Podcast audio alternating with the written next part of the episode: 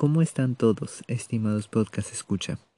Soy su host DJ de la Vía Láctea y bienvenidos sean al final de la primera temporada de este show semanal llevado a ustedes por mí, porque aún no tengo patrocinador y no creo que lo tenga nunca.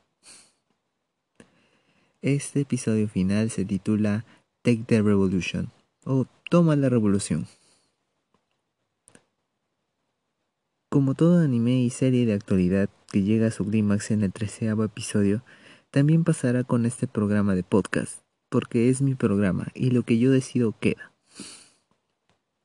Quería aprovechar este capítulo para revelar el detrás del micrófono, qué hay detrás de estas locuciones de 20 minutos más o menos, que llegaron semana a semana a través de múltiples plataformas gracias a una aplicación gratuita. Pensaba tomar el caso de Mijael para hacer una reflexión de cómo se puede llegar tan lejos y ser una completa farsa en el Perú solo por las circunstancias en las que vives y cómo eso puede resultar una total injusticia para con otras personas. Y que por eso abajo el sistema, bla, bla, bla, bla, bla. Pero la verdad sentí muy trillado. Y porque creo que es algo que siendo honestos, creo que muchos lo sabemos. Y en realidad lo tenemos en claro. Por eso estudiamos donde estudiamos, comemos lo que comemos, compramos lo que compramos, y etcétera, etcétera, etcétera. Sonaría un tanto falso, porque es una historia que se ha contado demasiadas veces, es desgastante y como el fenómeno que ocurre cuando repites una palabra cien veces, se darán cuenta y se dan cuenta que a la centésima vez ya no tiene ningún significado, es lo mismo que ocurriría con mis palabras y no es la idea. Para los que no se están enterados, un pequeño recap. Mijael Garrido Leca, disque periodista, disque político, disque abogado, disque emprendedor, pues resulta que no es ninguna de esas cosas. Gracias a que como periodista pues no sirve y lo humillaron en público. Como político eh, resultó un hipócrita con sus principios ya que dijo que no era prista, nunca lo ha sido y resulta que desde joven estaba inscrito en el partido. Postuló utilizando pitufeo y hasta el día de hoy no responde en absoluto por ese ahora financiamiento ilegal. Como emprendedor hizo que el negocio que comenzó con los fondos del Estado terminara en bancarrota, le mintió a todos sobre la trascendencia de su empresa. Y finalmente como abogado, la sustentación pública para obtener su grado fue tan desastrosa, según otros abogados, que muchos se preguntan cómo es que se ha podido presentar como abogado públicamente. Aquí el plot twist en es, eh, se trata de que derecho es justamente su carrera. Y ni eso. Bueno, lo dejaré ahí. Entonces retomaré la idea que quería realmente para este episodio contarles exactamente cómo es que se dio este programa.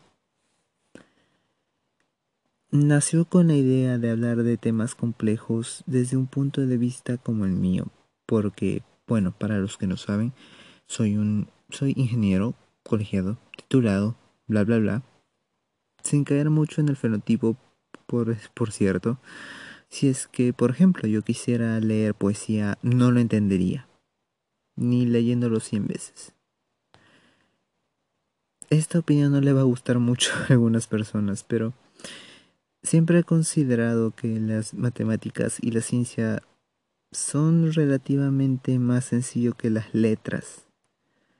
Principalmente porque en el sentido puro no me exigen una interpretación. Claro, cuando nos vamos a estadísticas y conclusiones científicas es una historia completamente diferente, pero tienes indicadores numéricos que te permiten dar una opinión bajo una base. Si me preguntaran cosas de antropología, sociología, filosofía, realmente siento que necesito meses para comprenderlo, si es que no años. Fun fact, yo saqué 20 en un parcial de filosofía y 10 en, en el final del mismo curso. Entonces, ¿a qué voy con todo esto? Más que nada se trata de contarles qué es lo que ha pasado en, en qué le ha pasado a este a este podcaster para sacar este programita. Y bueno, la verdad es que mi experiencia de vida ha sido bastante fuera de lo común en muchos aspectos.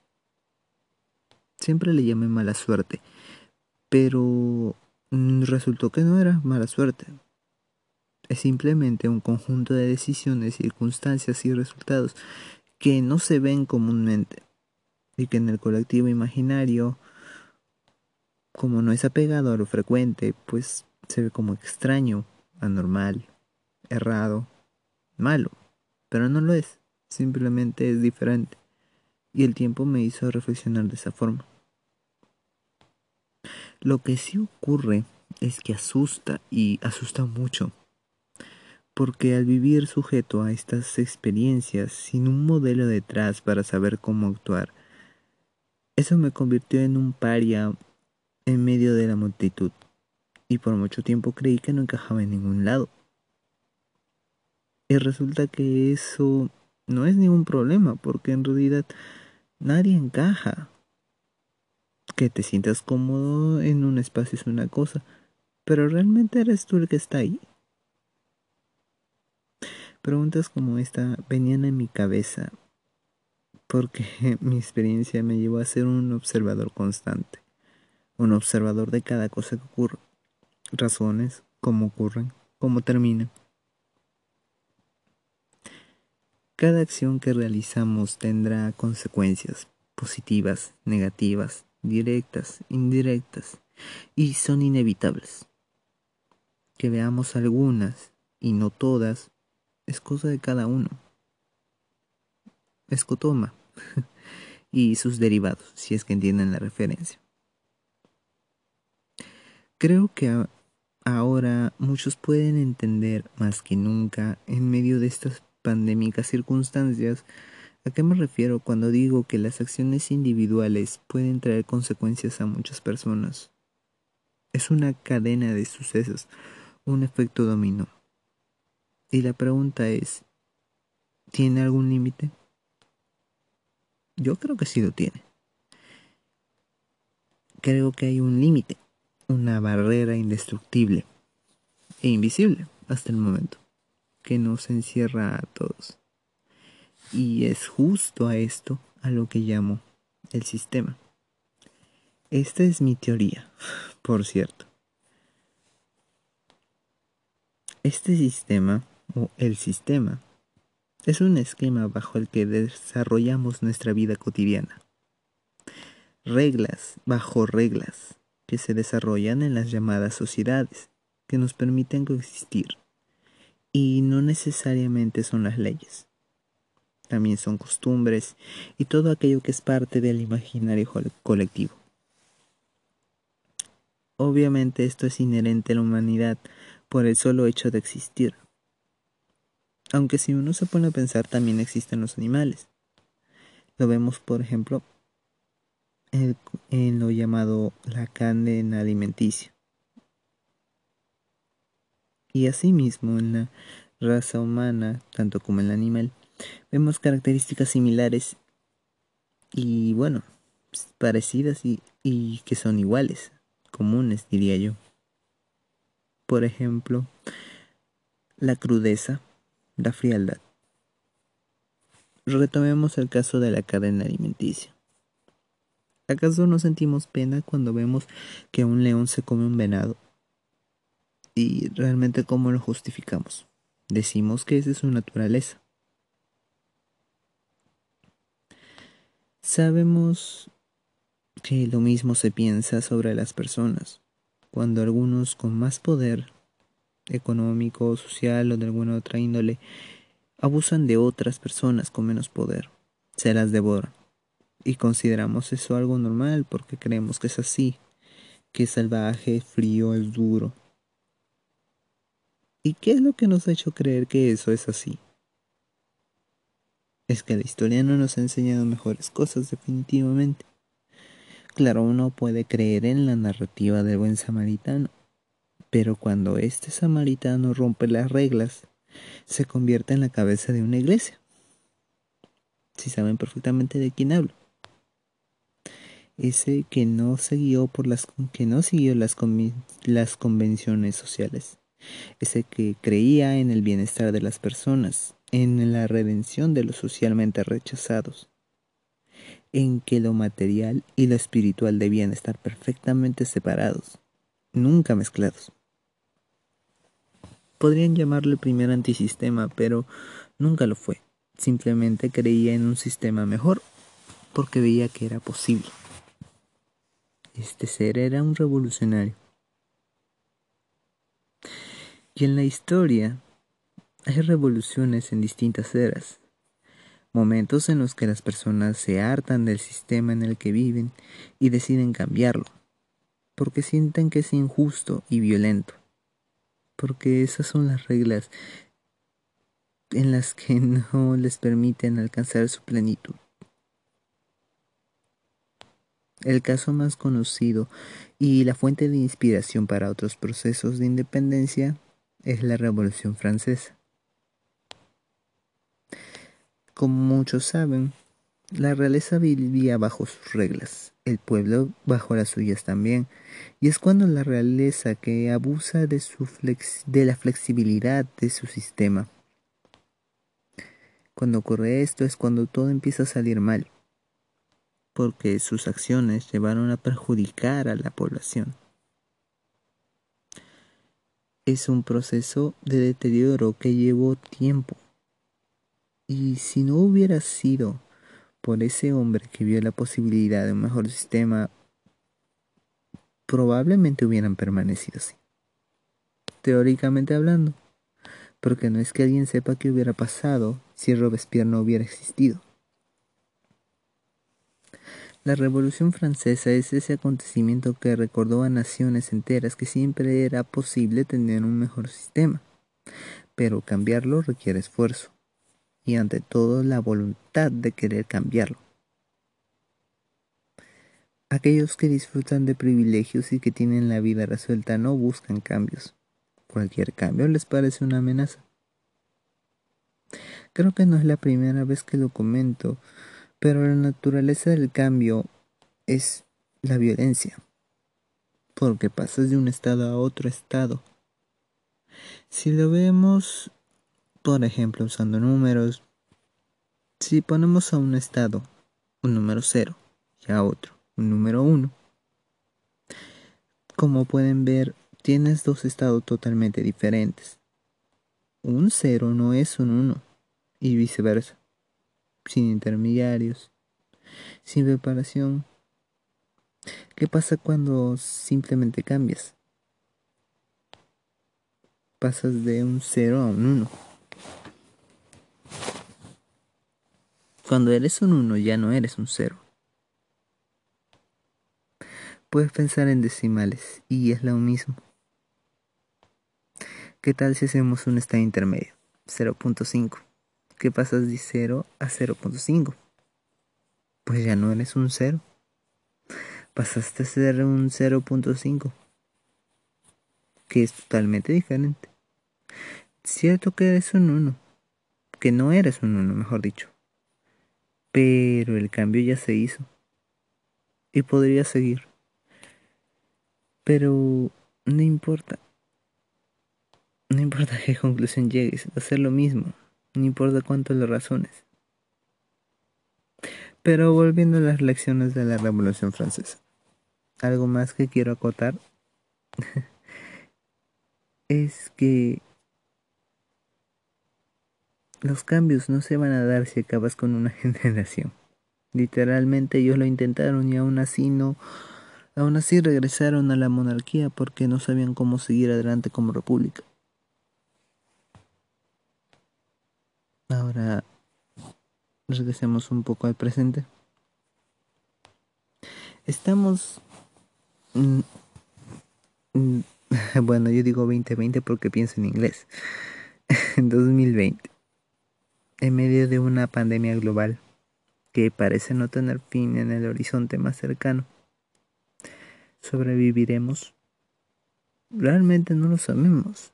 Personalmente pienso en salir adelante a pesar de todo, porque como ser humano está en mi naturaleza, gracias a la historia, a la experiencia, al recuerdo y al deseo de muchos que me precedieron, que debo seguir adelante. La realidad exige que cambiemos el sistema en el que vivimos porque este nos va a aplastar. En USA con Estados Unidos, USA, con el movimiento Black Lives Matter, es una señal de cómo la población de color, y no digo solo negra, porque se ha unido población no blanca, o sea, no necesariamente blanca, y no necesariamente todos negros, ellos se están uniendo para decirle alto a ese sistema tan injusto bajo el que han vivido por muchos años. Y ese sistema no es tan diferente en Perú. Recuerdo a un doctor en microbiología diciendo que cómo era posible que su generación era más decente, que no era tan racista y no era tan misógina como las posteriores. Y bueno, eso es totalmente mentira, porque su generación es, es mucho más racista y mucho más misógena porque el sistema lo era. Solo que ahora ya no pueden culpar a sus reglas como en aquel entonces.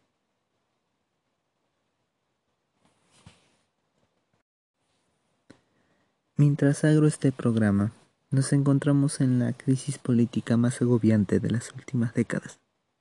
El presidente de Perú podría ser retirado de su cargo por el arribismo puro de una banda de hambrientos de poder, en medio de una crisis sanitaria sin precedentes y la peor recesión de los siglos recientes. Siendo objetivos. ¿A qué nivel de sistema enfermizo se creen que debe estar para que se esté dando esto? Realmente es mucho buitre que no deja vivir tranquilo si es que no es que uno está encerrado en su casa, como literalmente estamos ahora. Y eso me lleva a preguntarme, ¿qué clase de revolución necesita el Perú? ¿El del buen samaritano? ¿El de la guillotina? Me atrevo a postular algo aún macho, mucho más extremo. La revolución del olvido. Probablemente la más imposible, pero la que creo que asegura un sistema nuevo, que no necesariamente implica diferente. Cuando hablo de olvido, hablo de cortar de, con todo aquello que nos une al sistema actual, principalmente las reglas que aprendemos desde que nacemos. Prejuicios, costumbres, tradición, en algún caso religión tal vez. Esos son los pilares del sistema. Una vez que los golpeas, este se cae. Pero atacarlos no es simple, porque harías lo que yo, caminar por una senda desconocida. ¿Y qué harías si es que nadie vive lo que tú? Claro, tendrías miedo, pero también la oportunidad de hacer algo propio que no necesariamente es nuevo, porque últimamente las ideas se repiten en un momento u otro. Pero conoces mejor esto que la última persona que lo hizo, porque esa última persona lo, lo hizo porque se lo dijeron. En cambio, tú lo redescubriste. La historia está ahí para ser un compendio de hechos, una guía, una sugerencia, pero no la regla. Generaciones nuevas deben cortar el vínculo con las pasadas, pero lo harán. Es como pedirle a los hijos que renieguen lo que les enseñaron sus padres. Algunos sí lo harán, otros no. Y deben crecer con esta conexión cortada. ¿Se caerán? Sí. ¿Que se golpearán? O absolutamente. Pero ya no es el sistema del pasado bajo el que vive. Ante las dificultades se verán nuevas oportunidades o tal vez opten por aquella solución que los que vivían en el sistema pasado tomarían. Está la posibilidad. Pero ya no está limitada por una sola regla, sino por un conjunto de reglas que se sobreponen y golpean entre sí. Suena un tanto abstracto, pero es lo que es y ser consciente de ello tampoco es sencillo. Porque, bueno, no lo fue para María Antonieta.